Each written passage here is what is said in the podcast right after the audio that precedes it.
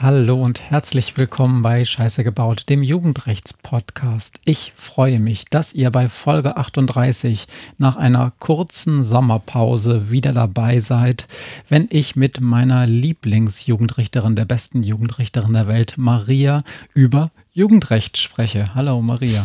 Hallo Matthias. Hier bei mir sitzt Matthias, Podcaster, Medienwissenschaftler und Geschichtenerzähler. Gemeinsam machen wir zusammen diesen Podcast, weil wir der Frage nachgehen wollen, was eigentlich die Jugend von heute ausmacht, was sie interessiert, was wichtig für sie ist.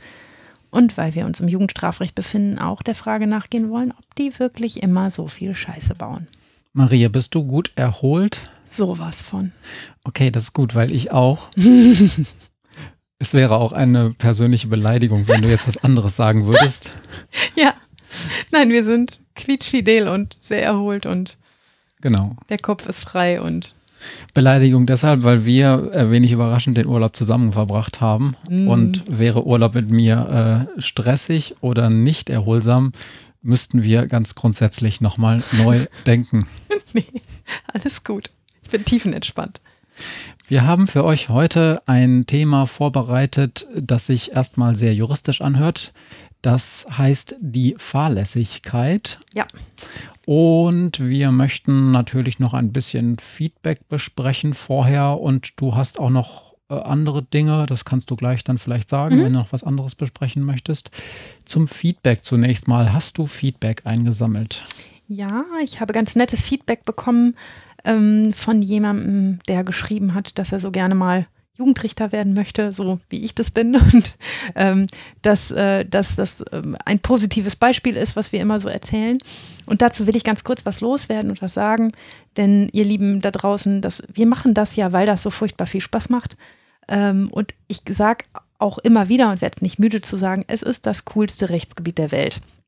Und wenn man schon Jurist sein muss und sich schon mit ähm, schwierigen und, und ähm, ja, manchmal auch echt furztrockenen Sachen beschäftigen muss, dann ist Jugendrecht so ziemlich das Coolste, was man machen kann.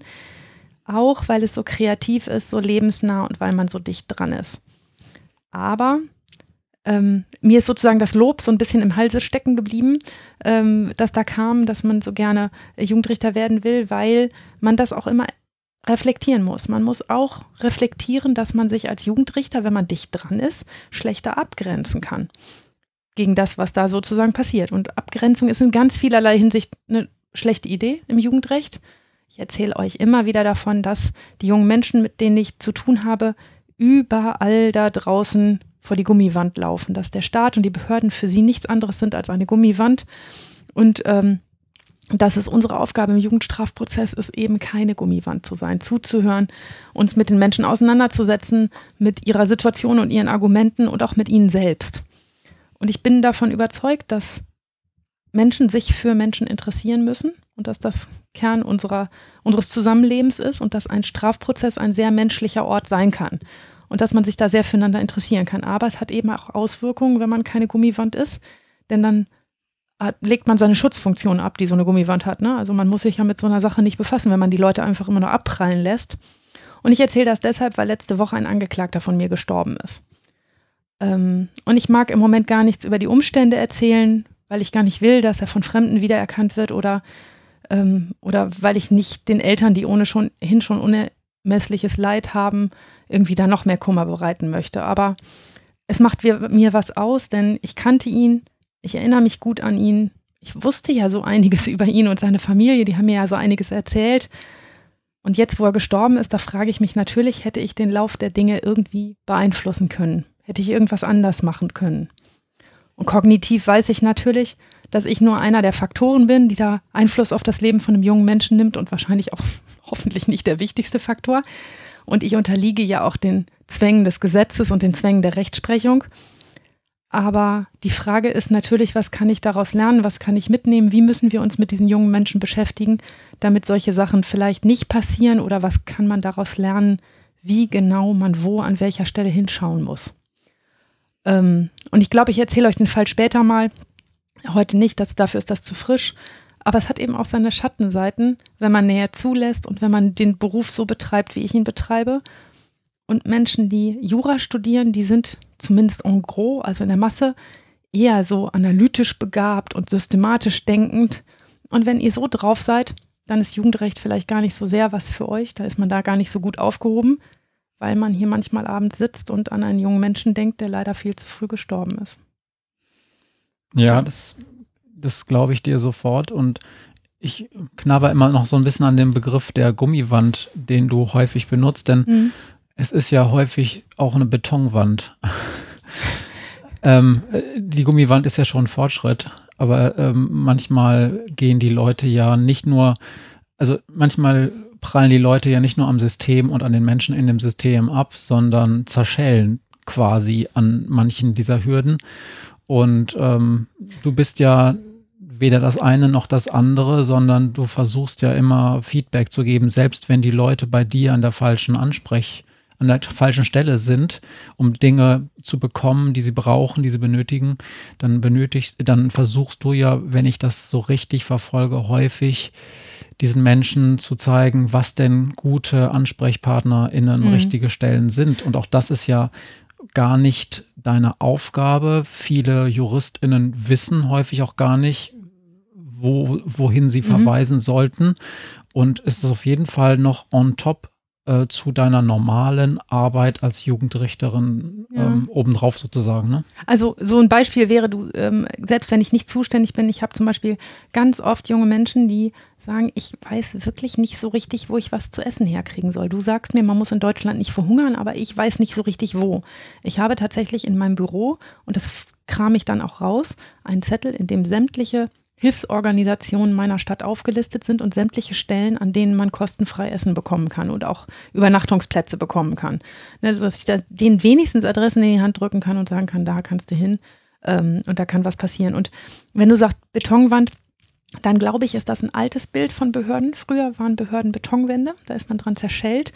Und wir haben ja ein bisschen dazugelernt und die Leute haben alle so ein bisschen Soft Skills ähm, sich angeeignet. Und dann weiß man auch, wie man so jemanden, der einem kommt und was von einem will, wie man den freundlich abmoderiert. Aber das fühlt sich dann eben halt auch wie an wie eine Gummiwand, wenn man so abmoderiert wird. Und um im Bild zu bleiben, ich versuche eine Tür zu sein. Hm.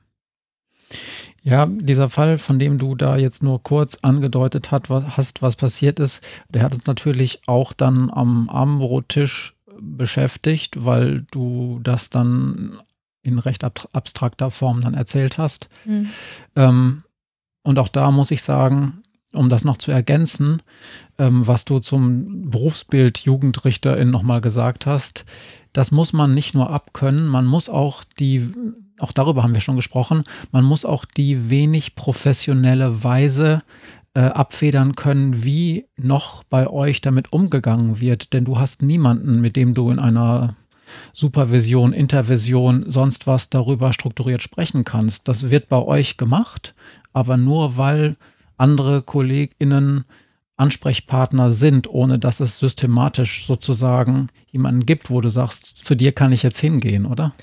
Ähm, in der Tat, in meiner Behörde ähm, wäre es sogar möglich. Also wenn ich Supervisions- oder Intervisionsbedarf habe oder sogar Therapiebedarf in irgendeiner Form, ähm, irgendwie Gesprächsbedarf, fassen wir es mhm. mal so zusammen, dann kann ich mich tatsächlich an eine anonyme Stelle bei meinem Obergericht wenden und ähm, dort darum bitten, dass mir eine Adresse genannt wird und das kann ich dann sogar in Anspruch nehmen. Das ist aber relativ einzigartig in Deutschland und bis sich so unter den Juristen durchgesprochen hat, ja, dass einem, wenn man jemand ist, der nahbar ist, auch Sachen nahegehen können und dass das auch normal und in Ordnung ist ähm, und dass man darüber auch reden können muss, ähm, das dauert vielleicht noch ein Weilchen. Und um da jetzt, ich will nicht weiter nachbohren, aber ähm, um das nochmal auch klar zu machen, alleine schon die Tatsache, dass du selber nachfragen musst, ob du das bekommst, ja, dann ja. bekommst du es auch. Das ist ja schon nicht professionell, denn man weiß ja aus verschiedenen Berufsgruppen, dass sowas einfach per se notwendig ist und dass Menschen da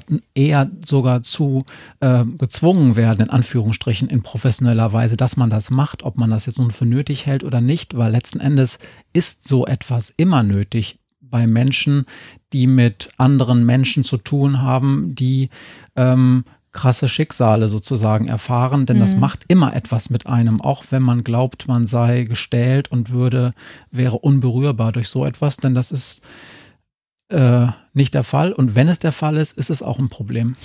Ich kenne so ein paar Gummiwände. Okay. Ja. Ähm, wir haben Maria, war es das oder Feedback, wolltest du noch was sagen, ne? Genau, das Mhm. war das nächste, was ich sagen wollte. Wir haben Feedback bekommen ähm, von äh, Menschen, die auf deinen Vorschlag eingegangen sind ähm, vom letzten Mal. Expressfolge. Genau, da hast du, die, hast du ja äh, gesagt, Mensch, könnten wir nicht ähm, Jugendliche, ähm, Heranwachsende, die ähm, eine Sanktion bekommen müssen, ähm, dazu verpflichten, etwas mehr Wissen und Kenntnisse anzuhäufen, zum Beispiel bei Gesundheitsfürsorge. In diesem Fall ging es um ähm, Corona und möglicherweise auch Impfen und so weiter. Also alles, was mit Mhm. der Pandemiebekämpfung zusammenhängt. Und da haben wir ein Feedback bekommen ähm, aus medizinischem Bereich. Da hat eine, eine Ärztin gesagt, das findet sie super. Sie wüsste nur nicht ganz genau, wie man an die KollegInnen da herankommt, damit das auch ähm, geschieht. Aber sie sagte, das ist eine gute Idee. Meine Vorstellung dazu ist übrigens einfach stumpf mal bei der Leitung des Impfzentrums des örtlichen anzurufen und zu sagen, habt ihr Kapazitäten für sowas? Hm. Und ich habe ähm, ähm, auch äh, ähm, Feedback bekommen äh, von ähm, Marie vom Krimschnack-Podcast. Die Ah. hat mir geschrieben und hat gesagt, dass das ja wirklich eine tolle Idee ist und hat gefragt, inwieweit man das nicht auch mit äh, sozialarbeiterischen slash sozialpädagogischer Begleitung verknüpfen könnte, denn das seien doch eigentlich die Menschen, die da besondere Expertise hätten und ob man die nicht auch ins Boot holen könnte.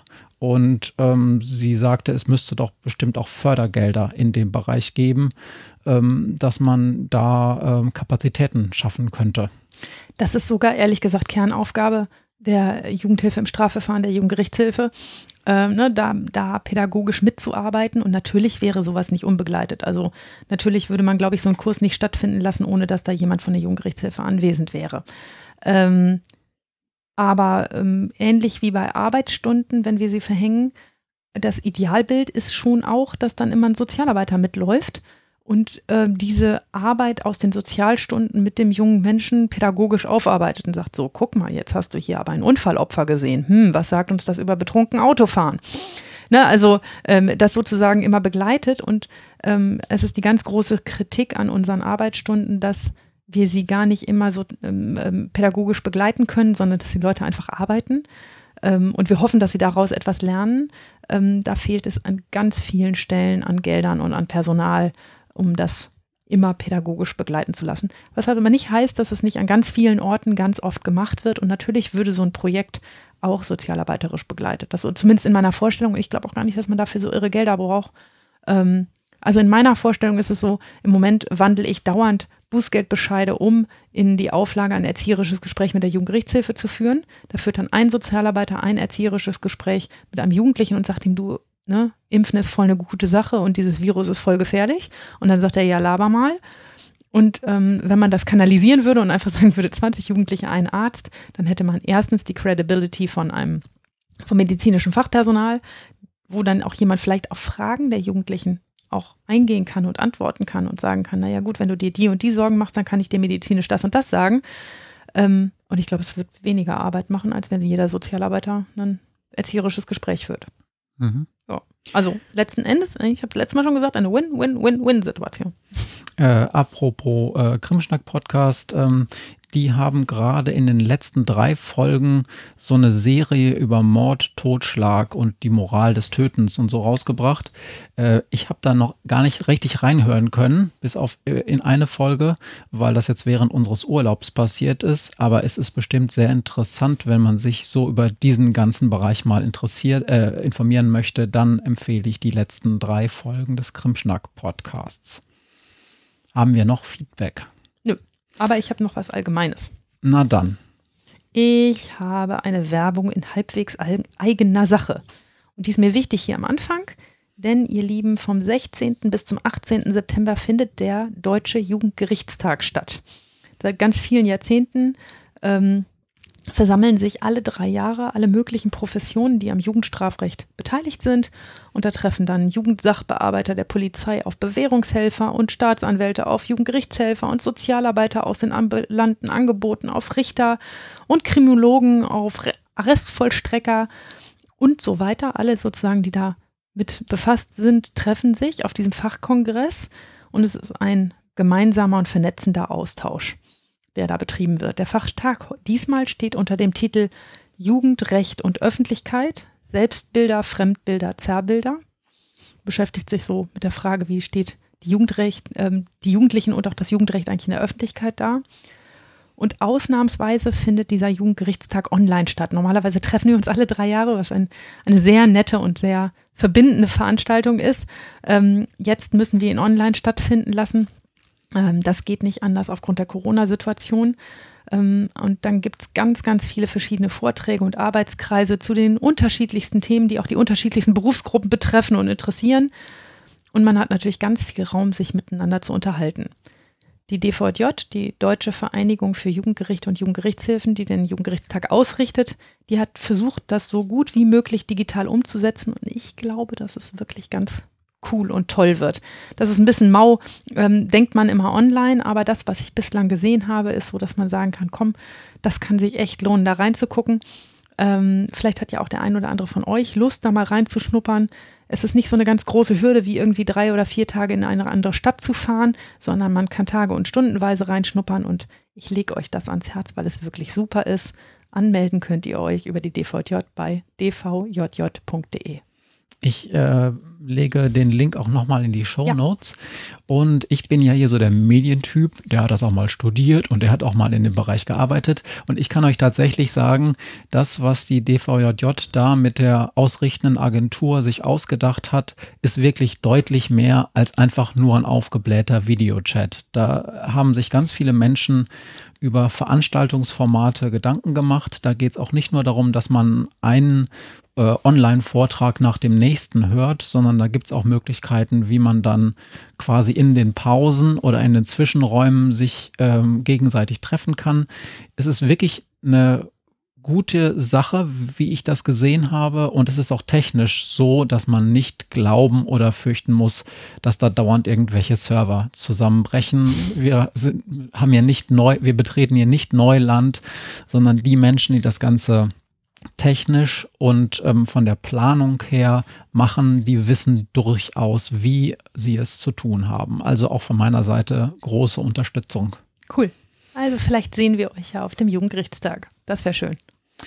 Genau. Können wir zu unserem Hauptthema kommen? Ja. Fahrlässigkeit. Maria, das ist so eine juristische Sache. Ähm, jeder kennt natürlich das Wort der Fahrlässigkeit und hat da auch irgendwas im Kopf. Aber ich weiß, äh, als ich dich in deinem Studium ähm, begleitet habe, dass man zu Fahrlässigkeit die eine oder andere Stunde Karteikarten lernen kann. ja, das stimmt. Ja, also die Fahrlässigkeit ist ja eine ganz interessante Sache, eine Fahrlässigkeitstat. Eigentlich macht man sich ja strafbar, ähm, weil man etwas gemacht hat, was verboten ist, weil man eine Grenze überschritten hat. Und zum Überschreiten einer Grenze, sagt ja auch schon das, F, äh, das aktive Wort, gehört in allermeisten Fällen der subjektive Tatbestand, nämlich der Vorsatz. Also, dass man diese Grenze auch überschreiten will. Ich nehme etwas weg, obwohl ich weiß, dass man es nicht wegnehmen darf und überschreite diese Grenze. Vorsatz, also etwas vorsätzlich tun, definiert der Jurist als das Wissen und Wollen der Tatbestandsverwirklichung. Also man will, dass das, äh, dass das passiert und man weiß auch, dass das passiert. Man hat alles sozusagen im Blick. Also wenn ich klaue, dann muss ich was klauen wollen und ich muss auch wissen, dass ich was klauen. Ich muss also alles wissen, was zu einem Diebstahl dazugehört und dann muss ich auch genau das alles wollen. Hm? Wer zum Beispiel aus Versehen, mir ist das schon mal passiert, im Einkaufswagen unter der eigenen Tasche so einen Artikel vergisst, der weiß ja gerade etwas Entscheidendes nicht, nämlich dass er sich Gewahrsam an einer anderen Sache verschafft, die ihm dann gar nicht gehört. Also macht er das Ganze nicht vorsätzlich. Das wäre ein fahrlässiger Diebstahl, den gibt es aber nicht. Was das Wollen angeht, gibt es drei Abstufungen und die sind für uns Juristen ziemlich ähm, entscheidend, wenn wir darüber reden, wie sehr hat jemand denn etwas gewollt. Ähm, und das jetzt ein bisschen technisch, aber vielleicht ja doch ganz interessant für euch. Das eine ist die Absicht. Ich will, dass genau das passiert, was da passiert. Okay, das haben wir, wenn man einen Bankraub plant oder ne, wenn man sich auf die Lauer legt und äh, jemanden schlagen will. Ähm, dann gibt es den direkten Vorsatz, der ist ein bisschen abgeschwächt, der sagt, man weiß ganz sicher, dass genau das passieren wird und macht es dann. Manchmal kommt es dann nicht darauf an, dass man genau diese Verwirklichung auch will, aber man weiß es halt sicher, dass genau das passieren wird. Und dann gibt es den sogenannten Eventualvorsatz, das ist das dritte, das schwächste. Ich halte den Erfolg für möglich und nehme ihn billigend in Kauf. Das mhm. ist ein juradeutsches Wort, aber ne, also ich, ich glaube, könnte sein, dass das jetzt passiert. Also könnte, wenn, wenn ich jetzt äh, den, den Nagel auf die Fahrbahn werfe, dann kann es sein, dass da ein Auto drüber fährt und der Reifen platzt und das Auto verreißt. Und ja, wenn es so ist, dann ist halt auch so. Und wenn sich dabei einer verletzt, dann ist es halt auch so. Ich ähm, weiß nicht, ob wir auf diesen Bereich nachher noch zu sprechen kommen, aber das ist ja zum Beispiel im, ähm, das war ja immer auch diskutiert bei diesen Raserurteilen, oder? Ähm, wo dann irgendwelche Jugendlichen oder jungen Erwachsenen mit dem Auto in der Innenstadt mit 100 oder so Rennen gefahren sind. Das ist ein ganz, ganz schwierige Fälle. Vielleicht müssen wir die irgendwann mal einzeln behandeln, weil sie so interessant sind. Ähm, weil ja die Rechtsprechung zumindest teilweise ja ernsthaft von einem Tötungsvorsatz ausgeht und genau. sagt, ne, wer das tut, wer mit 120 durch die Innenstadt brät, ähm, über rote Ampeln hinweg, der will jemand anderen töten oder der nimmt es zumindest billigend in Kauf, dass dabei jemand anders stirbt. Ich finde, ich persönlich finde diesen Vorwurf total schwierig und auch schwer nachvollziehbar, denn wer das tut mit dem eigenen Auto, im eigenen Auto sitzend, nimmt dann ja auch den eigenen Tod billigend in Kauf. Und welcher Idiot, außer Leuten, die jetzt irgendwie suizidgefährdet sind, macht das denn? Also ich rechne auch bei Jugendlichen eigentlich einmal damit, überleben wollen sie dann selber schon. Deshalb finde ich das ähm, finde ich das schwierig. Man kann das immer im Verhältnis Auto zu Fußgänger sagen, dass man sagt, ich fahre durch eine Fußgängerzone mit 120, dann nehme ich bedingt in Kauf, dass mir irgendeiner von diesen Fußgängern vors Auto läuft. Ich selber sterbe dabei nicht, aber dass die sterben, das nehme ich halt in Kauf. Das könnte passieren. Und na klar weiß man das auch, wenn man irgendwo lang brät, wo normalerweise lang, Menschen langlaufen.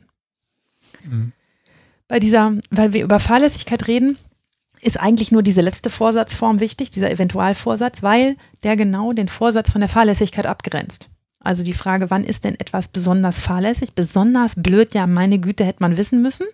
Und wann habe ich eigentlich innerlich gedacht, ja Gott, dann ist es halt so, ist mir doch egal, dann passiert es halt.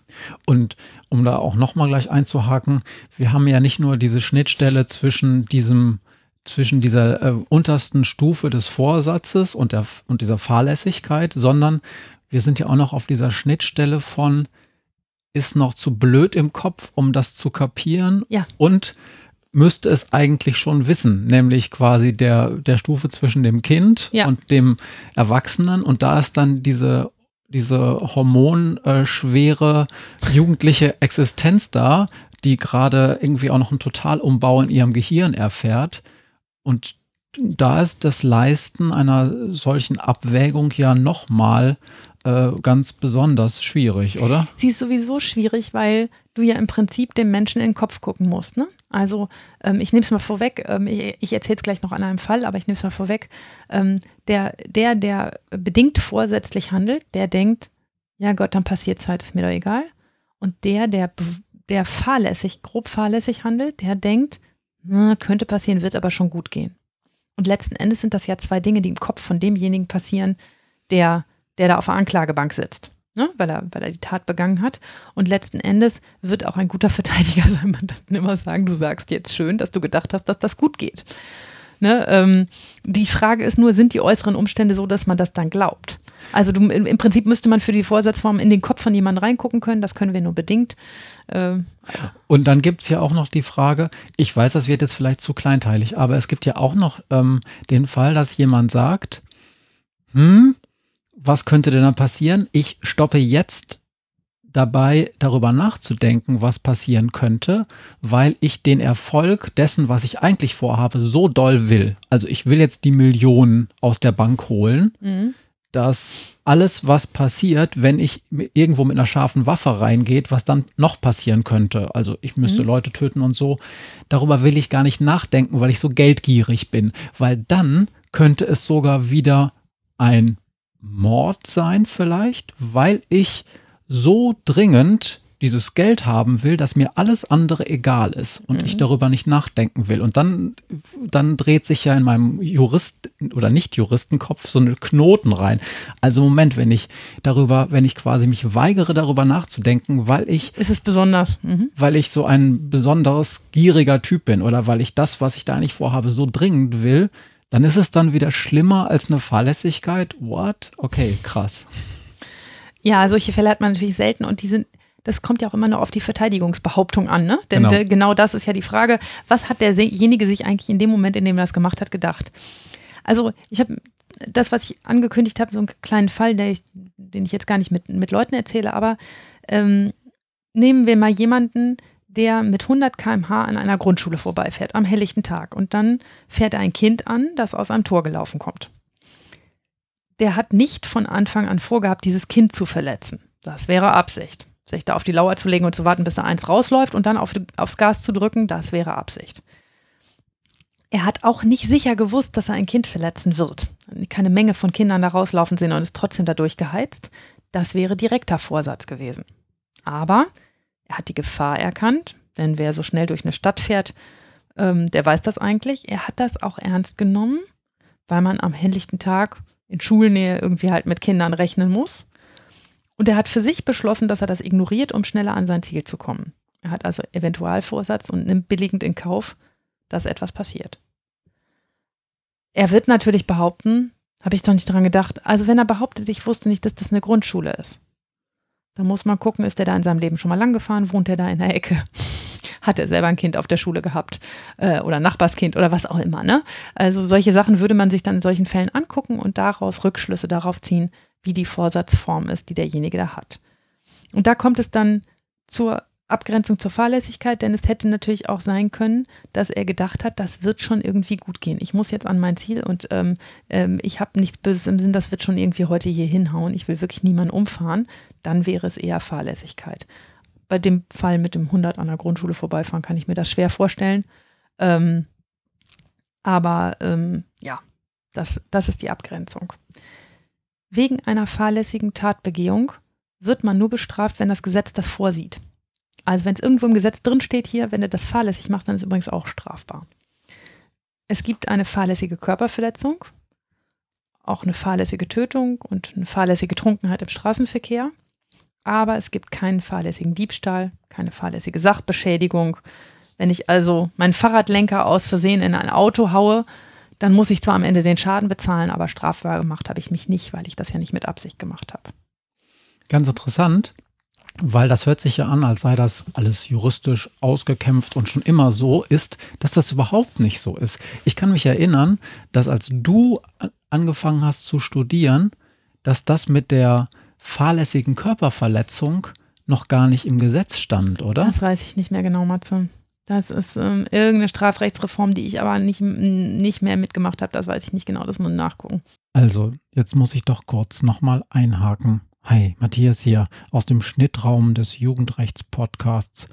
Normalerweise mache ich das ja nicht, dass ich noch aus dem Schnittraum heraus Dinge kommentiere, die wir vorher bei der Aufnahme besprochen haben. Aber das hat mich jetzt doch interessiert. Und tatsächlich, wir hatten irgendwie beide recht. Wenn Maria das jetzt nachschaut, dann wird sie sehen, dass genau in dem Semester und zwar genau in dem Monat, wo sie angefangen hat, Jura zu studieren, und zwar am 1. April 1998, es diese eine Reform gab, seit der es die fahrlässige Körperverletzung im Gesetz gibt.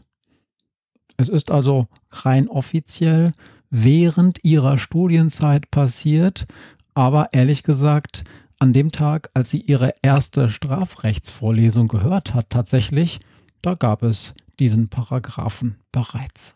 Und jetzt zurück zu unserem Gespräch.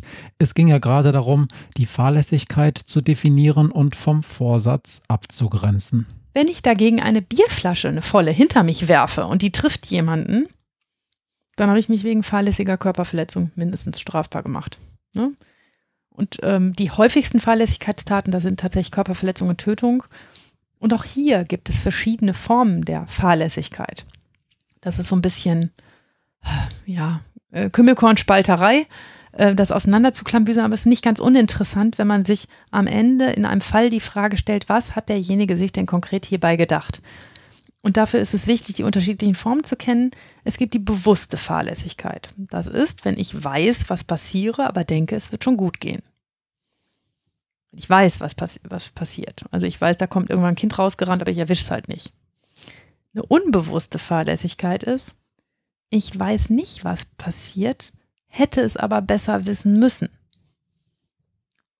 Also so der typische Fall von Sorgfaltspflichtverletzung, wo man so denkt, ja, wenn du mal dein Hirn angestrengt hättest, dann wäre dir übrigens aufgefallen, dass das irgendwie schwierig ist. Also, wer in einer Diskothek eine volle Bierflasche hinter sich wirft und dabei einen am Kopf trifft, das ist eher so bewusste Fahrlässigkeit, da weiß man, was passiert. Also irgendwen wird diese volle Bierflasche schon treffen. Auf einer vollen Tanzfläche. Wenn man das mitten in der Stadt macht und da steht leider einer hinter einem, den man aber vorher nicht gesehen hat, dann ist das eher so die unbewusste Fahrlässigkeit. Und die dritte Form, die eigentlich eine Unterform der unbewussten Fahrlässigkeit ist, ist die Leichtfertigkeit. Das ist einfach nur zusammengefasst unter besonders doof. Eine besonders grobe Sorgfaltspflicht in einem ungewöhnlichen Ausmaß verletzt. Mhm. Ja.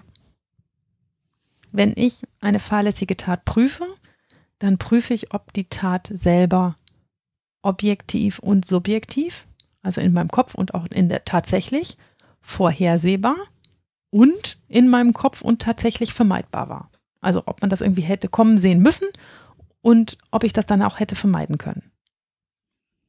Das ist klar, denn ich werfe jemandem immerhin falsches Verhalten vor und wenn er es gar nicht hätte anders machen können, dann muss ich ihm das ja nicht zwingend vorwerfen. Ja, das Prüfungsschema ist klar. Ich frage mich nur, wie du da in diese Köpfe reinkrabbelst, um das, um das dann rauszukriegen. Es ist, ja, Natürlich beschreibt dir jeder schlaue Verteidiger und auch die Angeklagten, die nicht rechtlich beraten sind, ähm, sind ja nicht so blöd, dass sie nicht irgendwann sagen würden, ey, das war voll aus Versehen, das habe ich gar nicht mit Absicht gemacht. Ähm, das kommt immer wieder vor, ähm, aber aus den Umständen, wie so eine Tat passiert, kann man das dann schon immer schlussfolgern. Also meistens ist es ja auch so, also diese volle Bierflasche, die hatte ich tatsächlich mal. Ähm, und es war jemand, der hinter jemandem ging, aber der, der vorne gegangen ist, der war 20 und ein Keks und hat noch nie eine Straftat begangen. Also jetzt niemand, der normalerweise durch Gewaltdelikte aufgefallen ist. Der hat auch keinen Stress mit dem hinter ihm. Und da anzunehmen, das hast du jetzt mit Absicht gemacht, um irgendjemand zu verletzen aus dem, aus dem grünen Bereich raus, das ist fernliegend. Es ist schon naheliegend, dass er irgendwie aus, aus Dulligkeit irgendwie diese Bierflasche hinter sich geworfen hat, wo man sich auch denkt, trink sie doch erst aus, wenn du, bevor du sie wirfst. Aber ähm, Aber auch eine Lehre sollte man nicht einfach. möglichst nicht. Naja, also das alles befindet sich immer nur im Kopf des Angeklagten.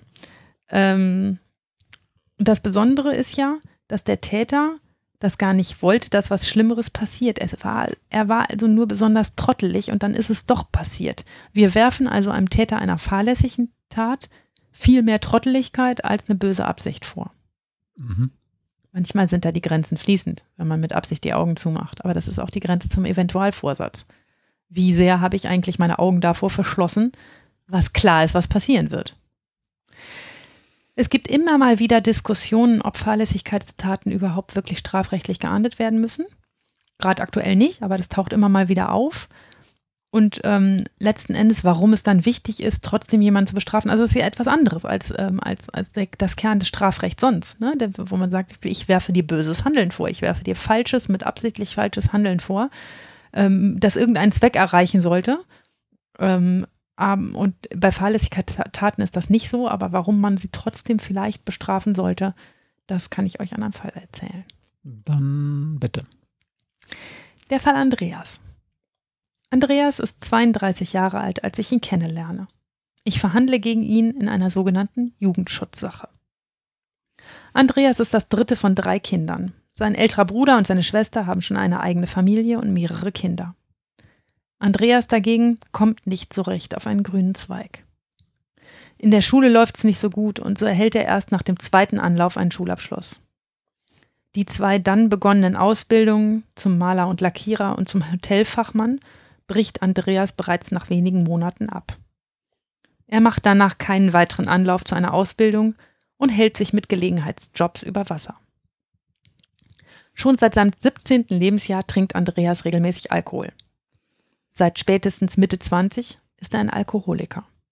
Er ist abhängig, kann nicht ohne zu trinken, verliert deshalb immer wieder Jobs und ab und zu auch den Kontakt zu seiner Familie. Seine Beziehungen halten nie lange, er wird zum Außenseiter. Andreas fühlt sich wie das schwarze Schaf der Familie und die anderen würden ihn wohl auch so beschreiben. Es kommt nie so richtig zum Kontaktabbruch, weil letztlich allen die Beziehung doch sehr wichtig ist, aber so richtig nimmt ihn niemand für voll. Schon seit seinem 18. Lebensjahr sucht Andreas seine Bestätigung in seinem Auto. Er hat ein super schickes, tiefer gelegtes, bis zum Abwinken durchgetuntes Auto. Mit polierten Felgen und allem drum und dran. Und dabei hat Andreas nicht mal einen Führerschein. Denn wie auch andere Dinge im Leben nicht so gut geklappt haben, ist es auch hier so, dass es Andreas nicht auf die Reihe bekommen hat, einen Führerschein zu machen. Es ist wie verhext, drei Anläufe haben nicht zum Erfolg geführt. Und irgendwann hat Andreas beschlossen, dass er auch einfach so fahren kann. Er hat sich sein Auto wirklich vom Munde abgespart und investiert seine komplette Freizeit in die Bastelei und Perfektionierung seines Wagens. Die unheilvolle Kombination von einem Alkoholproblem, einem nie gemachten Führerschein und einer Fixierung auf ein Auto haben in den letzten Jahren viele Probleme gebracht. Ganze neunmal stand Andreas schon vor Gericht. Meistens wegen Fahren ohne Fahrerlaubnis und Trunkenheit im Verkehr. Zweimal kam es auch zu ganz erheblichen Unfällen, aber letztlich ist niemand ernsthaft verletzt worden. Bislang haben die Gerichte Andreas zu Geldstrafen verurteilt. An einem Sommerabend gibt es eine Familienfeier. Andreas Cousine wird 50. Sie hat ein paar Leute eingeladen. Andreas kommt mit seinem Auto. Man feiert zusammen, isst und trinkt und natürlich trinkt Andreas auch wieder Alkohol. Kurz vor 23 Uhr geht den Beteiligten das Bier aus. Andreas bietet an, kurz welches holen zu fahren. Seine Schwester fragt noch nach, ob er nicht schon zu viel getrunken habe. Er verneint, schnappt seinen Autoschlüssel und geht vor die Tür. Hier trifft er den 15 Jahre alten Kian mit seiner gleichaltrigen Freundin Pia und die 12 Jahre alte Sophie. Die drei hängen vor der Tür rum, weil ihnen die Feier der Erwachsenen ein bisschen zu langweilig ist. Als es gerade zu regnen beginnt, kommt Andreas um die Ecke. Er sagt, er wolle schnell zur Tankstelle fahren und neues Bier kaufen als er die zitternden Teenager sieht, fragt er, ob sie Lust haben mitzufahren und ein bisschen Musik im Auto zu hören. Alle drei steigen bei ihm ein.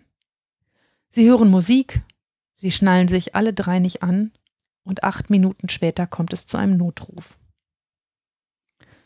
Das Auto von Andreas ist bei ganz erheblich überhöhter Geschwindigkeit aus einer Kurve getragen worden, ist mit einem Baum kollidiert und hat sich dann mehrfach überschlagen. Andreas ist verletzt aber er wird dank des Anschnallgurtes und des Airbags überleben. Von den drei Kindern ist eins tot. Pia hat den Unfall nicht überlebt. Sie saß hinten links, dort wo es zum ersten Kontakt mit dem Baum gekommen ist. Danach ist sie unangeschnallt aus dem Wagen geschleudert worden. Sie war sofort tot. Sophie hat vorne gesessen und ist ganz erheblich verletzt worden. Sie wird weder ihren rechten Arm noch ihren rechten Fuß in Zukunft benutzen können, aber sie lebt.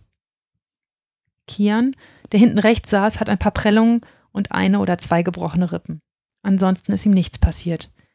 Er hatte sich zum Zeitpunkt der Kollision nach vorne gebeugt und war zwischen den Sitzen eingeklemmt worden und ist deshalb nicht herumgeschleudert worden. Auch er war unangeschnallt. Nun sitzen wir in meinem Gerichtssaal. Es ist ein fürchterlicher Tag. Immer wenn ein Kind stirbt, ist nichts, aber auch wirklich gar nichts in Ordnung. Ich hasse diese Verhandlungstage. Es gibt nur Verlierer und wir können fast nichts tun. Andreas gibt an diesem Tag zu, dass er mit dem Auto gefahren ist. Er sagt auch, dass er wohl einiges getrunken hatte und dass er das alles nie gewollt habe. Er sagt, er werde seines Lebens nicht mehr froh, jetzt wo er am Tod eines Kindes schuld sei. In der ersten Reihe sitzen Sophies Eltern, sie weinen während des gesamten Prozesses. Andreas hat weder den Tod von Sophie noch die Verletzung der anderen beiden gewollt. Er handelte natürlich nicht vorsätzlich. Aber wir werfen Andreas Fahrlässigkeit vor. Er ist ohne Führerschein betrunken viel zu schnell gefahren. Die Gutachter sagen mir, habe eine Blutalkoholkonzentration von mindestens 1,8 Promille gehabt. Und er sei mindestens 110 km/h gefahren, obwohl auf der Landstraße eine Beschränkung von 80 km/h gilt. Andreas hat die im Verkehr erforderliche Sorgfalt verletzt. Der Unfall war objektiv vermeidbar, denn ein besonnener Mensch wäre nicht mit drei Jugendlichen betrunken ohne Führerschein und so schnell gefahren. Er war auch objektiv vorhersehbar, denn dass sowas passieren kann, ist innerhalb der allgemeinen Lebenserfahrung erkennbar. Und letztlich war es auch für Andreas persönlich vorhersehbar und vermeidbar. Besonders tragisch ist, dass Andreas schon neunmal vorbestraft war. Er war schon x-mal betrunken und ohne Führerschein Auto gefahren, hatte mehrere Unfälle und schon einige Urteile deshalb. Er konnte es voraussehen. Wir haben einen Fall der bewussten Fahrlässigkeit. Er hat alle möglichen Folgen gekannt und auch vorhersehen können und trotzdem geglaubt, es werde doch noch irgendwie gut gehen. Irgendwie ist das Ganze in der Menge der Dinge, die man besser nicht macht, auch so doof, dass man von Leichtfertigkeit sprechen kann. Obwohl Andreas erheblich alkoholisiert war, halte ich ihn für schuldfähig. Er war nicht total betrunken, weil er schon seit so vielen Jahren erhebliche Mengen Alkohol trank und den Umgang kannte. Was soll so jemand für eine Strafe bekommen? Ist ein Mensch, der ohne das zu wollen ein Kind getötet hat, nicht schon gestraft genug? Was soll eine Strafe schon noch bringen? Das Kind wird durch keine Strafe dieser Welt wieder lebendig.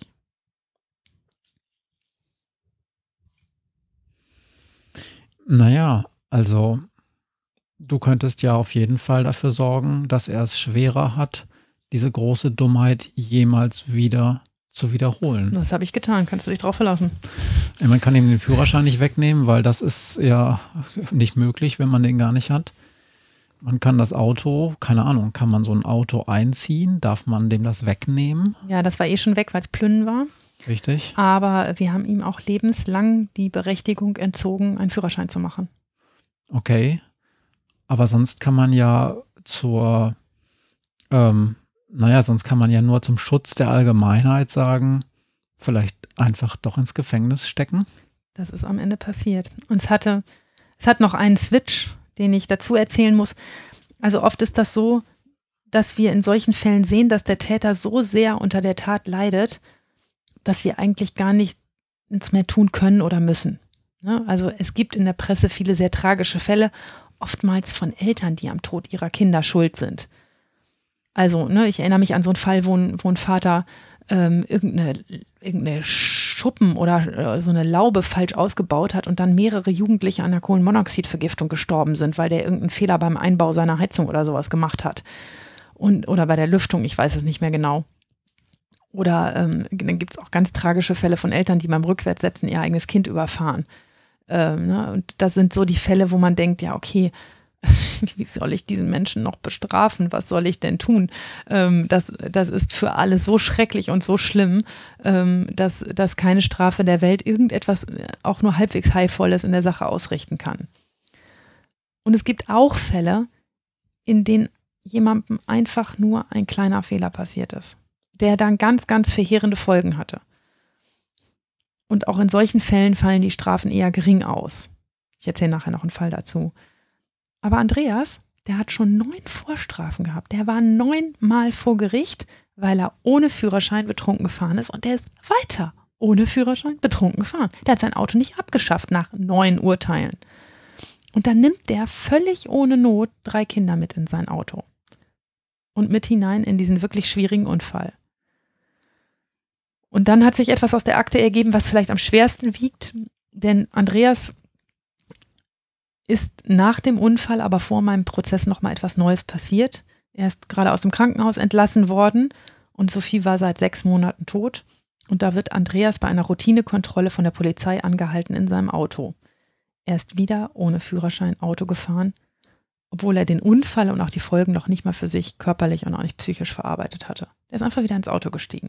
Und das macht es natürlich dann irgendwann echt so, dass man sagt, so jetzt habe ich echt kein Verständnis mehr. Ne? Also natürlich will keiner ein Kind töten und keiner will daran schuld sein, dass sowas passiert. Aber besoffen, ohne Führerschein, zu schnell fahren ähm, und dann sechs Monate, nachdem man den Tod eines Kindes verursacht hat, dann wieder in ein Auto zu steigen und ohne Da- Führerschein zu Darf fahren. ich kurz fragen, war das dann wieder seins oder hat er sich eins ausgeliehen?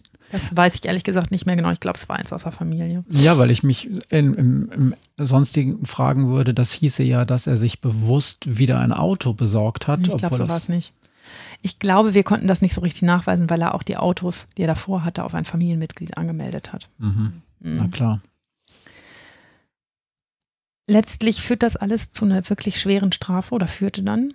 Denn eine fahrlässige Tötung wird laut Gesetz mit Geldstrafe oder mit Freiheitsstrafe bis zu fünf Jahren bestraft.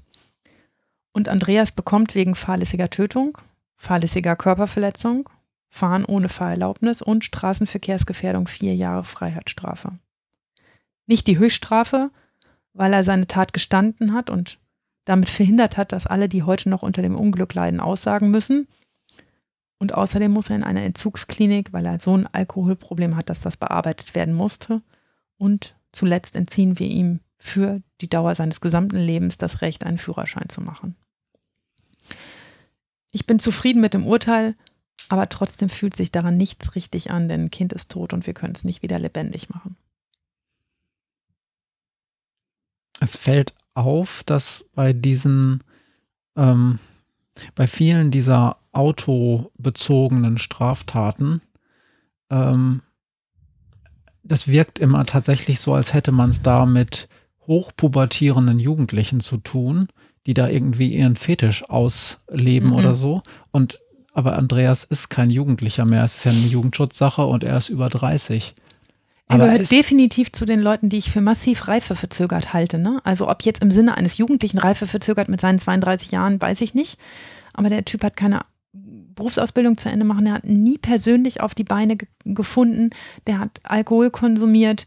Ähm, der, der hat sich immer se- selber als schwarzes Schaf verstanden und hat seine ganze persönliche Bestätigung in einer scheiß Karre gesucht. Also ich weiß, dass ja sehr Hm, ja. eine Menge meistens Männer dieses Problem haben. Ähm, aber ähm, äh, das, das ist schon, wenn Leute anfangen, den ganzen Tag an so einem Auto rumzuwienern und, und äh, irgendwelche super verdunkelten äh, Folien für die Rückscheiben zu kaufen und irgendwelchen anderen Summs zu machen, dann fragt man sich irgendwann, okay, hast du keine andere Lebensaufgabe? Und bei dem war das sehr, sehr tragisch, weil er das auch so formulieren konnte, dass das für ihn wahnsinnig wichtig als Bestätigung war, dieses Auto zu haben, dass er sich nicht vorstellen konnte, nicht Auto zu fahren. Ich kann mich erinnern, als ich meinen Führerschein gemacht habe, da hat mein Vater zu mir gesagt, das, was du jetzt machst, das ist, es genauso wichtig oder, oder es ist genauso relevant, als würdest du einen Waffenschein machen. Denn das, was du danach unterm Hintern hast, das ist gefährlicher als viele Waffen, die man sich besorgen kann.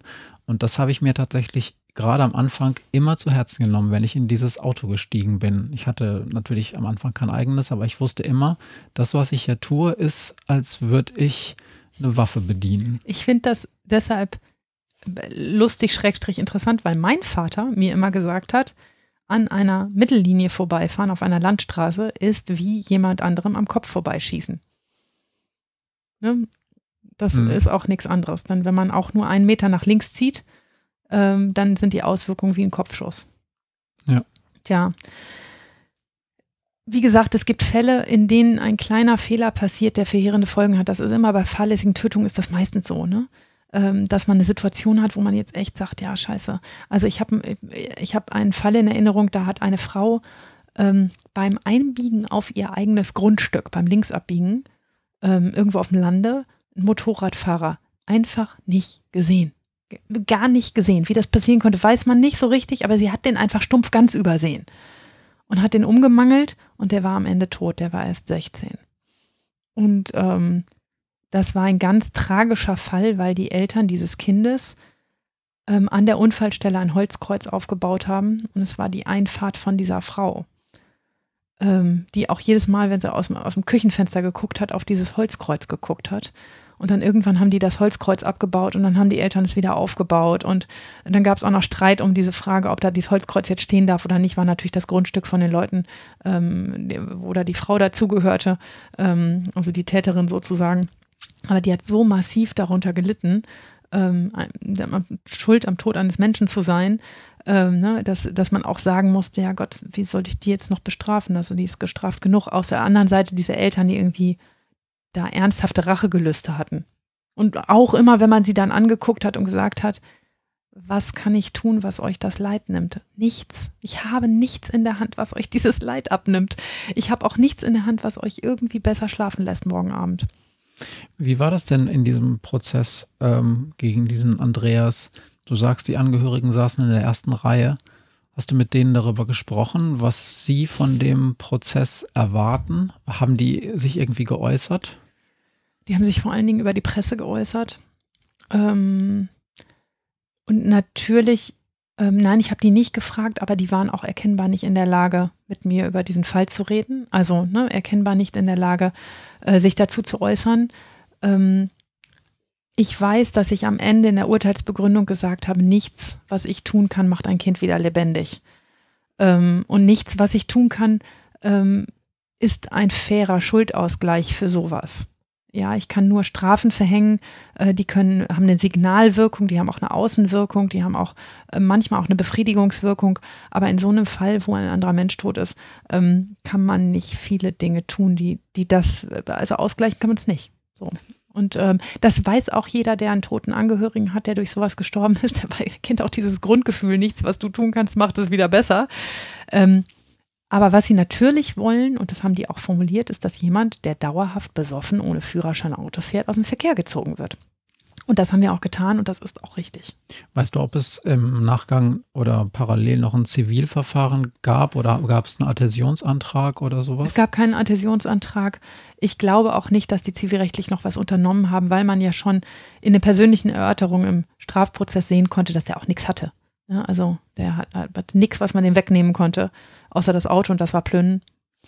Ähm, also nichts, wo man hätte sagen können, der kann jetzt irgendwie noch ein Schmerzensgeld zahlen. Und dann muss man auch vorsichtig sein, wenn der Täter wenig Geld zur Verfügung hat und man dann über Schmerzensgelder redet, dann fängt man an, für so ein totes Kind ein Schmerzensgeld von 8000 Euro aufzurufen. Das ist dann irgendwann auch, dann sagen die Eltern manchmal auch dann lieber gar nichts. Wenn es so ganz albern wenig wird. Ne? Aber auf der anderen Seite, wenn jemand, jemand nichts hat, dann kann er auch keine 8000 Euro oder mehr hergeben. Naja, die Amerikaner hätten da kein Problem mit trotzdem, was weiß ich, Millionen oder so zu sagen und dann kann man das nicht vollstrecken, aber das würde dann einfach knallhart verhängt. Das könnte man wohl auch machen, aber das macht ja auch nur bedingt Sinn. Also, ne, das, dann hast du nur einen teuren Prozess, wo du einen Anwalt bezahlen musst. Wenn du eine Million forderst, dann zahlst du auch mm. die Gebühr für den Anwalt in der Höhe. Ne, also, und, und am Ende kriegst du es nicht. Ich glaube, die haben das nicht gemacht. Also wenn, wenn ich das richtig verfolgt habe, dann haben die den nicht zivilrechtlich zur ähm, äh, Verantwortung gezogen. Ähm, und ich habe dem in, auch, also es ist, da, ich war da schon hin und her gerissen. Ich habe dem abgenommen, dass ihm nichts in seinem Leben so leid tut, wie das, was da passiert ist. Aber ich hatte auch nicht wirklich, also ich war fassungslos, als ich gesehen habe, dass der danach noch weiter Auto gefahren ist. Das muss man dann doch einfach irgendwann mal lassen. Hast du ihn dazu gefragt? Ja, er hat gesagt, er es nicht lassen können. Er wüsste ja, dass er Auto fahren kann und er hätte ja auch versucht, nicht mehr zu trinken. Das konnte ich dann nicht nachvollziehen. Da, als die Polizei ihn erwischt hatte, da hatte er nicht getrunken, aber hm, äh, ne, die hatten ja auch einen Grund, ihn aus einer, von der Straße runterzuziehen. Also irgendwas war da schon auch nicht glatt. Tja, und dieser, dieser Fable für Autos und dieses sich darüber definieren, das ist schon herb. Ich habe ehrlich gesagt an dem Urteil, was ich gemacht habe, ähm, ich, bin damit zufrieden. Ich finde alles so richtig, auch in der Nachschau. Ich habe nicht erwartet, dass es rechtskräftig wird, dass ich jemand lebenslang den Führerschein entziehe. Ich habe mich daran dumm und doof begründet. Ähm, es gibt im Gesetz die Möglichkeiten, Führerschein für eine gewisse Zeit wegzunehmen. Ähm, und in ganz krassen Fällen steht da, kannst du auch für lebenslang die, die Möglichkeit entziehen, eine Führerscheinsperre sozusagen zu verhängen, die Möglichkeit entziehen, jemals einen Führerschein zu machen. Und ich finde, ähm, das ist ja im Vergleich zu anderen ähm, Strafen, die wir verhängen können, ein tatsächlich lebenslang wirkendes Verbot. Das finde ich schon beachtenswert, dass äh, ich, ne, wenn ich sage, ab heute für den Rest deines Lebens darfst du nie wieder ein Auto als Fahrer betreten, das hat mich sehr gewundert, dass das rechtskräftig geworden ist. Und ich hätte auch, ich hätte es total interessant gefunden, was die Obergerichtsrechtsprechung dazu sagt. Ich habe mir, wie gesagt, ganz große Mühe gegeben, seine besondere Beziehung zu dem Auto rauszuarbeiten und warum genau das zu diesem wahnsinnigen Unglück geführt hat. Ähm, aber ähm, ich, ja, glaube, man hätte da auch dran rumdrehen können, wenn man gewollt hätte. Naja, auf der anderen Seite gab es da wahrscheinlich gar nicht so einen großen Leidensdruck auf seiner Seite, denn er hatte den Führerschein ja nicht geschafft und war jetzt mit 32 auch schon 14 Jahre ohne Führerschein ja. mit seinem Auto unterwegs gewesen. Ja, oder länger, was weiß ich, seit wann der Auto fährt. Ja, hast du recht. Insofern hat er sich wahrscheinlich gedacht, wo, warum für was kämpfen, was ich sowieso nie gebraucht habe. Ich glaube, der war sogar als Jugendlicher schon ohne Führerschein aufgefallen. Hm. Hm. Furchtbare Sache. Ja. Und auch da so eine Sache, wo man so denkt, also das knüpft so ein ganz bisschen an das an, was ich ganz am Anfang mit dem toten Angeklagten gesagt habe. Ähm, ich hatte den vorher noch nicht. Aber natürlich frage ich mich, meine, wie meine Kollegen, die vorher diese Urteile gemacht haben, neunmal keine Freiheitsstrafe verhängt haben sich am Ende fragen müssen, sind wir jetzt schuld am Tod eines Kindes? Mhm. Ne, also das ist, das ist alles, von, hängt von so vielen Faktoren ab, dass es keinen Kausalzusammenhang gibt. Aber natürlich die Frage, okay, wie oft wollen wir denn da noch hingucken bei jemandem, der besoffen und ohne Führerschein fährt? Wie lange wollen wir denn da noch 150 Tagessätze verhängen? bevor endlich jemand mal sagt, so alles klar, den ziehen wir jetzt mal aus dem Verkehr. Und dass der Leidensdruck bei Fahrlässigkeitstaten ein bisschen anders ist, ne, ist klar. Also. Ich komme nochmal auf diesen Fall ähm, zurück, dieser Raserurteile, dass da Leute halt, was weiß ich, ein, Stadtrennen in Berlin oder so äh, fahren und dann mit 110 ähm, gecatcht werden und vorher noch einen Unfall gebaut haben, whatever, und dass da auf einmal über Mord diskutiert wird das ist ja damals auch gemacht worden, weil es diesen besonderen Straftatbestand dieser Raserei erst danach gab. Ja. Also das ist dann ja danach dann eingeführt worden vom Gesetzgeber. So, jetzt habe ich jemanden, der ohne Führerschein mit den entsprechenden Vorbelastungen betrunken auf der Landstraße 110 fährt. Mit, ähm, mit Teenagern im Auto. Und da frage ich mich schon, ob wir in, einer, in einem etwas anderen gesellschaftlichen Klima da auch noch über Fahrlässigkeit reden. Mhm, fragst du zu Recht, aber ich, also damit mache ich mich ein bisschen unbeliebt, aber ich verstehe es schon bei den Raserfällen nicht, wie man da auf vorsätzliche Tötung kommt. Ich, also ne, immer mit dieser Grundprämisse, die wollen ja selber eigentlich ganz gerne auch überleben. Und wer nicht lebensmüde ist, der will sich nicht umbringen und der nimmt auch nicht billigend in Kauf, dass ein anderer stirbt. Ähm, ich habe diese Raser Rechtsprechung dazu nicht gut verstanden. Ich finde gut, dass man da draufhaut, ne? Ist, ich finde gut, dass, dass das knackige Urteile sind und dass es da, dass es da richtig verschüsselt. Aber ähm, rechtsdogmatisch habe ich das nicht gut verstanden.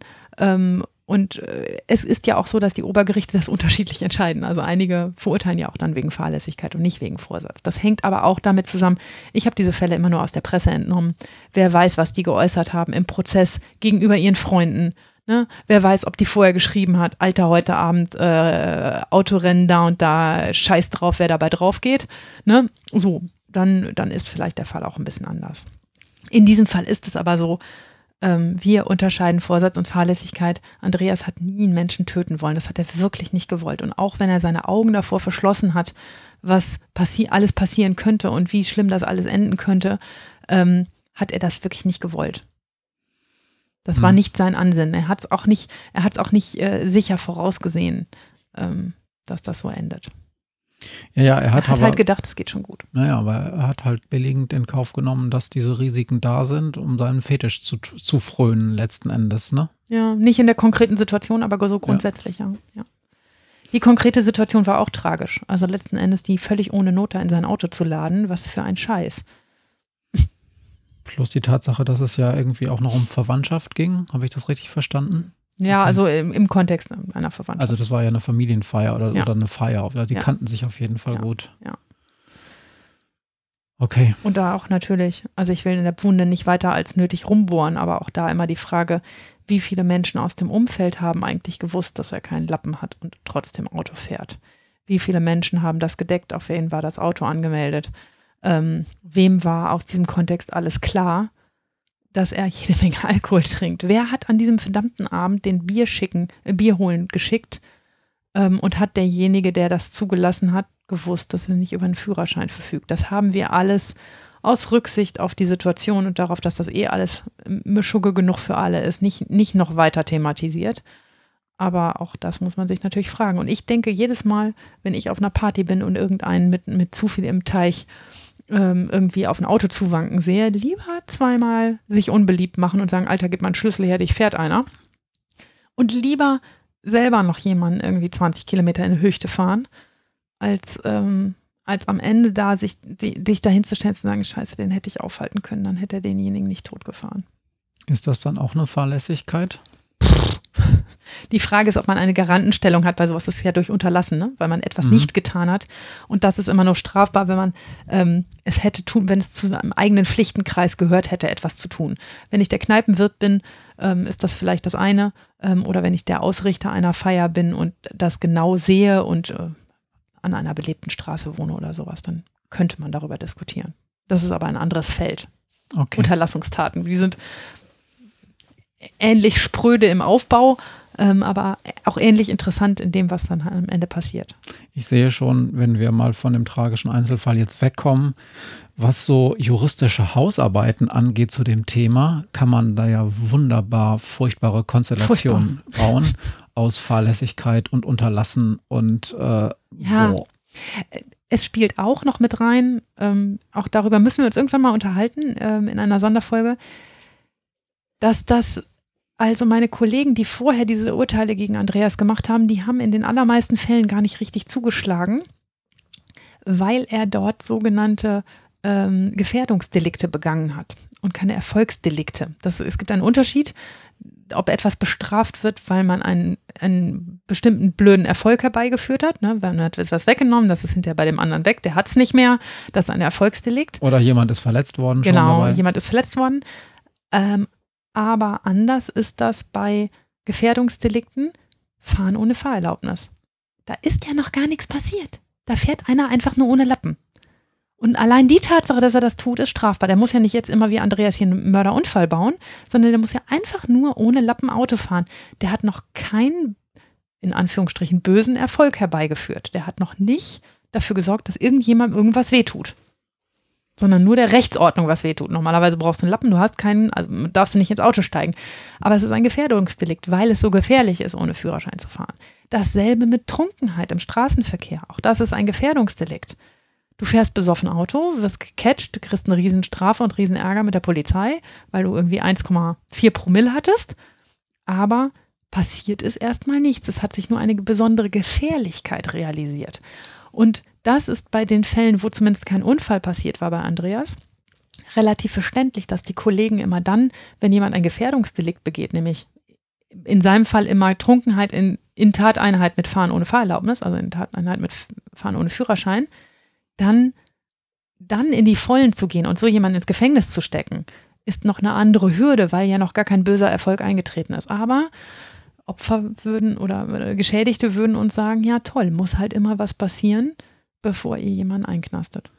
Ja, ich möchte das auch nochmal in den Kontext setzen. Diese, deine Erklärung, dass es beim Gefährdungsdelikt natürlich nochmal was anderes ist, weil wir in einer Gesellschaft leben, in der so etwas in unserem Milieu relativ ähm, konsensual bezeichnet wird als, ja, das muss, das kann doch nicht sein, das muss doch auch hart bestraft werden, so eine Be ja. Gefährdung. Ähm, das ist aber aus so einem ganz alten Rechtsverständnis Bürger versus Staat durchaus ein Problem und wurde auch lange sehr vorsichtig gehandhabt, weil man natürlich auch äh, uns alle eigentlich dafür schützen wollte, dass der Staat sehr übergriffig reagiert, nur wenn wir mal etwas unvorsichtig sind. Mhm. Weil das ist eigentlich ein, ein freiheitlicher Rechtsstaat tut das ja in der Regel nicht, weil der lässt uns unsere Freiheiten. Und das ähm, muss man immer wieder, auch wenn sich das heutzutage sehr abstrakt anhört, das war eine große, ähm, das ist ein, ein, ein, ein großer Sieg eigentlich der freiheitlichen Demokraten. Und ich meine jetzt nicht die FDP, sondern aller derer, die sozusagen einen freiheitlichen Rechtsstaat wollen, dass die gesagt haben, solange wir etwas tun und es passiert nichts, darf der Staat uns deshalb nicht hart bestrafen. Mhm. Das ist etwas das ist eigentlich eine Errungenschaft, dass der Staat uns eben ganz häufig in Ruhe lässt. Und dann gibt es Dinge, die so scheiß gefährlich sind, wie besoffen Autofahren, dass man sagen muss, okay, es gibt doch Grenzen deiner Freiheit. Genau. Ne? Und ähm, die, die Chance, dass du dabei jemanden erwischt, der mit dir und deiner Freiheit leider gar nichts zu tun hat und dass du den für sein Leben schädigst, die ist relativ hoch und deshalb verbieten wir dir das trotzdem. Aber das ist, man muss sich das auch in der, wenn man als Strafender dahinter sitzt, als Richter, es ist ein echter Unterschied, ob jemand jemanden betrogen hat und ihm 50.000 Euro aus der Tasche gezogen hat oder ob jemand einfach nur nachts im Dunkeln erwischt wurde, wie er ohne Führerschein Auto gefahren ist. Das fühlt sich schon auch in der Strafe anders an. Genau. Und deshalb sind die Kollegen da nicht so richtig. Ja, ja, aber das ist, An das, das ist halt etwas, das in der Gesellschaft immer wieder neu verhandelt wird. Also wenn wir uns mal zum Beispiel die Unfallstatistiken aus den 50er, 60er, 70er Jahren angucken, da sind viel mehr Menschen gestorben im Straßenverkehr. mehr. und es ist viel, viel, viel Schlimmeres passiert und wir haben ganz lange, also wir, der Staat, die Gesellschaft hat ganz lange nicht die Augen zugemacht, aber hat lange das so gelassen und hat nicht versucht, also hat das nicht versucht mit dem Recht äh, zu bestra- äh, härter zu bestrafen oder so, sondern es wurde halt hingenommen. Das wird nicht mehr getan. Ich finde das gut, aber man muss immer wieder sagen, das ist nichts, wo man sich heutzutage ein Urteil fällt und das ist dann so und richtig und das wird sich nie ändern, sondern im Mhm. Gegenteil, die Gesellschaft äh, ist da auch anders geworden, was diese Dinge angeht. Okay. Du hast gesagt eben, dass du noch einen Fall hast. Nee, das ist, das war die, die Einfahrt. ah, okay. Das Gut. habe ich schon erzählt. Fahrlässigkeit, das halte ich mal so fest, ist eine Bitch, weil ähm, gerade da, wenn was richtig Schlimmes passiert, wirklich ähm, man nicht nur äh, ganz viele, ganz viele betroffene und traurige Leute vorfindet, sondern man als Richterin auch gar nichts tun kann. Ne? Nee, nicht so wirklich irgendwas, was das besser macht. Also manchmal denkt man beim Strafen ja auch, also auch bei Erwachsenen darüber nach, naja gut, wenn die jetzt eins auf Socken kriegen, dann machen sie es halt nicht nochmal. Davon kannst du bei jedem Durchschnittsmenschen, der betrunkenen Kind ähm, überfahren hat, ausgehen davon, dass er nicht mehr betrunken fahren wird. Der wird seines Lebens, der Durchschnittsmensch wird seines Lebens nicht mehr froh, wenn er den Tod eines anderen Menschen verursacht hat. Und ich ähm, hatte bei mir selber beim Autofahren mindestens genauso Angst davor, nicht mich selbst zu schädigen, also mindestens genauso viel Angst davor, einen anderen Menschen so zu schädigen, dass ich sage, scheiße, nur weil ich nicht richtig geguckt habe, meine Brille nicht auf hatte, gepennt habe, zu müde gefahren bin. Ne? Und jeder von uns hat so Situationen, wo er weiß, huh, die letzte Stunde hätte ich mal irgendwie lieber doch auf dem Rasthof anhalten sollen und wäre besser nicht gefahren ähm, ne? oder, oder hätte hätt mir ein Hotelzimmer genommen und wäre abends nicht mehr nach Hause gekesselt. Ähm, diese Situation hat jeder von uns und ähm, ich hatte davor immer am meisten Angst, in so einer Situation am Ende jemand anderem Schaden zuzufügen. Das ist auch eine gute Angst. Dann macht man nämlich so Mist nicht. Ähm, ja. Aber wir können nicht viel tun. Und das Strafrecht ist es trotzdem eine Facette und sie ist wichtig, deshalb erzähle ich sie euch.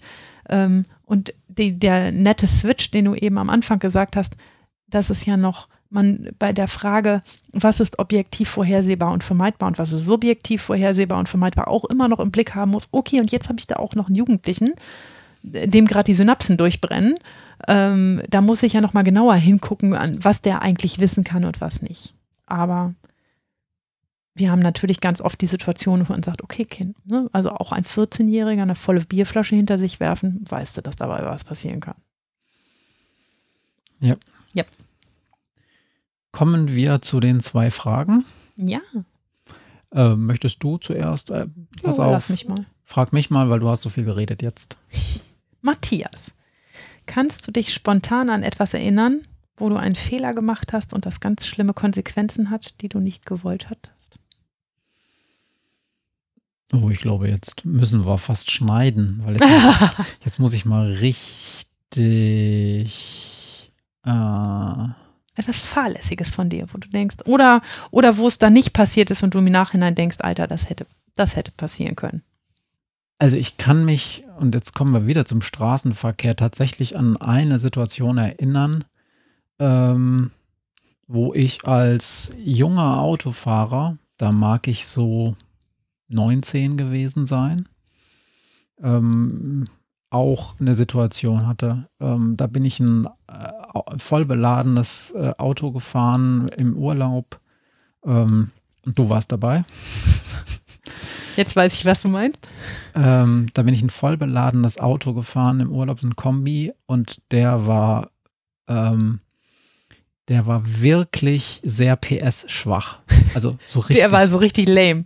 Der war, ich glaube, wenn ich es richtig weiß, dann hatte der 58 PS. Was für ein Kombi. Das ist so ein Riesenkarre, ne? 58 PS ist für einen Kombi nicht sehr viel. Und ich glaube, wir hatten sogar einen Anhänger hinten dran gehängt. Das weiß ich gar nicht mehr genau. Und da habe ich irgendwann mal äh, gedacht, es sei jetzt eine gute Idee zu überholen. Das war ein sehr nerviges Auto vor mir. Und ähm, also der war auch sehr langsam und dann, ähm, wenn man das kennt, dass man eine Landstraße hat und es gibt nur Landstraßen und man hat noch viele Stunden Fahrt vor sich, dann der, der oder die weiß auch, dass man sagt, ja, dann irgendwann ähm, sinkt auch die Hemmschwelle an einer bestimmten Stelle zu überholen. Also die ersten drei möglichen, möglichen äh, ähm, Zweifelsoptionen, die lässt man noch aus, weil man denkt, ach nee.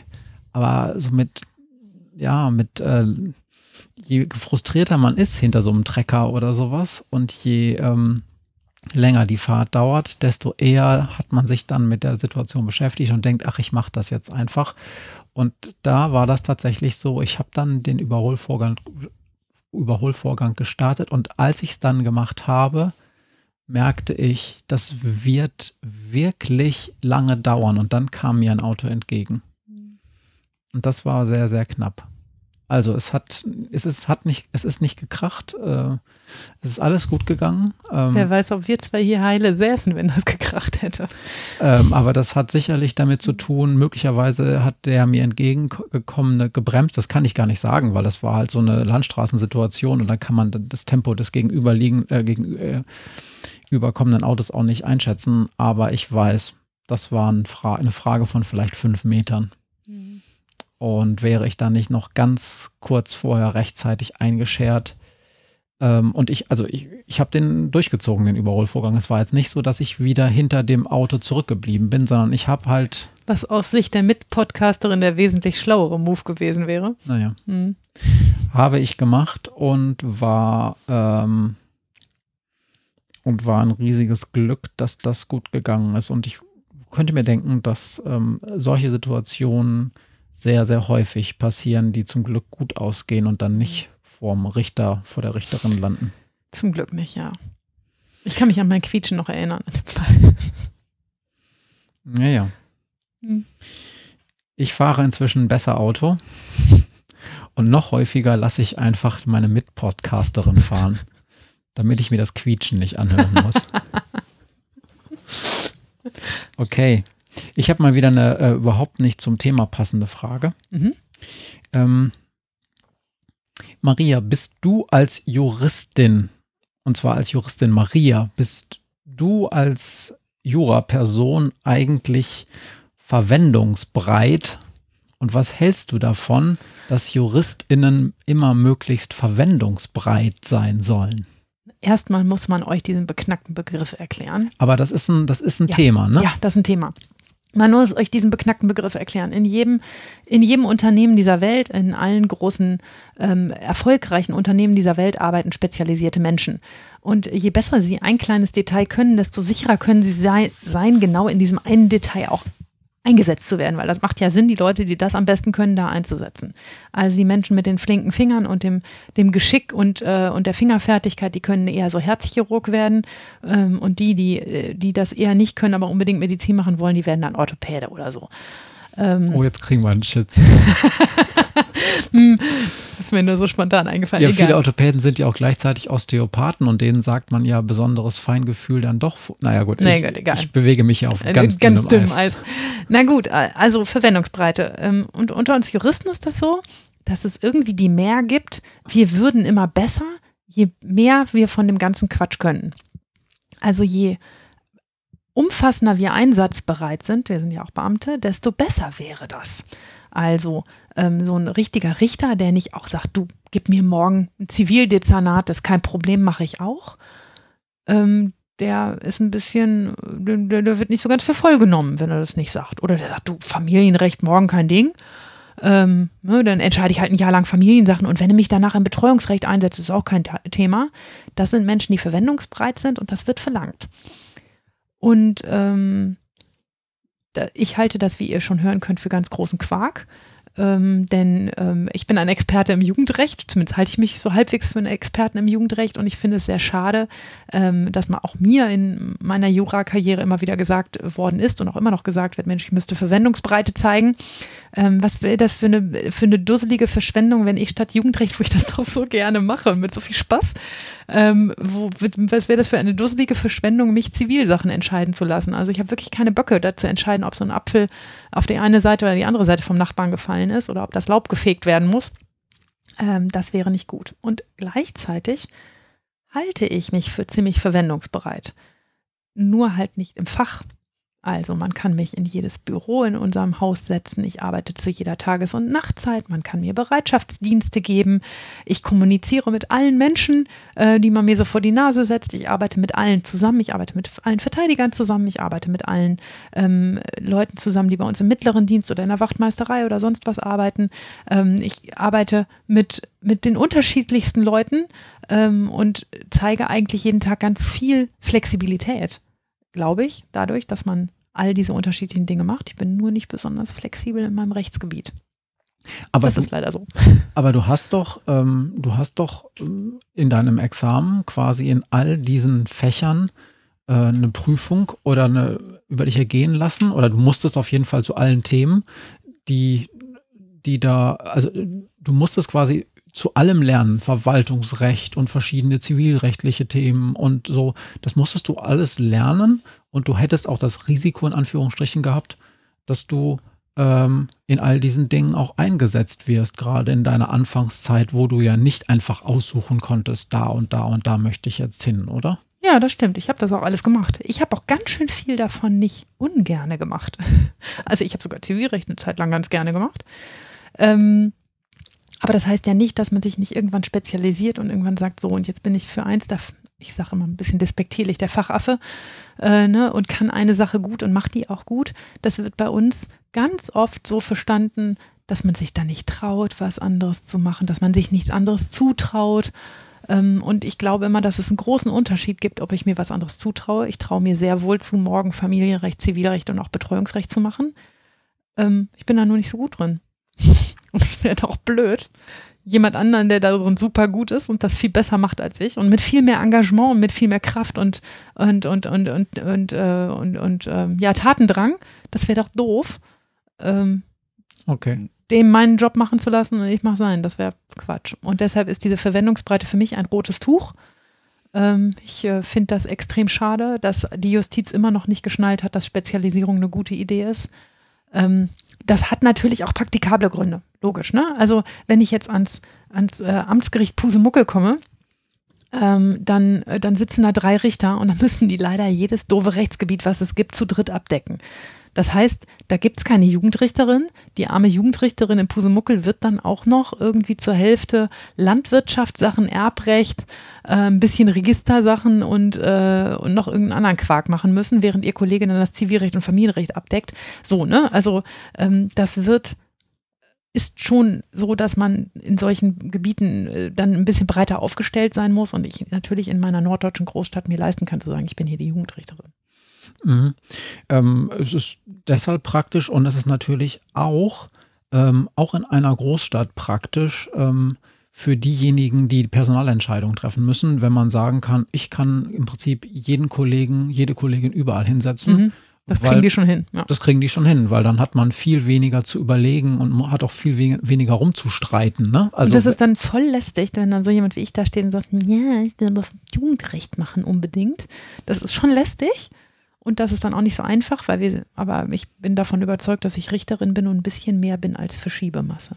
Ja, ich hatte mir schon vorbereitet, so eine Liste von Dingen, die du schon gemacht hättest, falls du gesagt hättest, ich bin nicht verwendungsbereit. Doch. Weil du hast ja schon Verwaltungsrecht, Betreuungsrecht, Zivilrecht, äh, öffentliches Recht. Ansonsten, du hast ja schon eine ganze Reihe an Tätigkeiten gemacht, ne? Ziemlich. Also jetzt nicht nur in deinem Jurastudium, sondern auch in deinem Berufsleben. Im Berufsleben jede Menge unterschiedliche Dinge getan, genau. Nur halt immer, und das ist mein kleiner Hau, immer mit dem Zusammenhang, bitte muss irgendwas mit Jugendrecht zu tun haben. Mhm. Hat auch funktioniert. Okay. Bis jetzt zumindest. Gut. Und wer auch immer da draußen, wenn euch, äh, wenn ihr jünger seid und euch Behördenleiter sagen, dass ihr Verwendungsbreite zeigen müsst. Oder Behördenleiterinnen. Das ja. Gendern ist heute ein bisschen kurz gekommen, fand ich. Ja, in diesem Fall nicht zu Unrecht. Okay.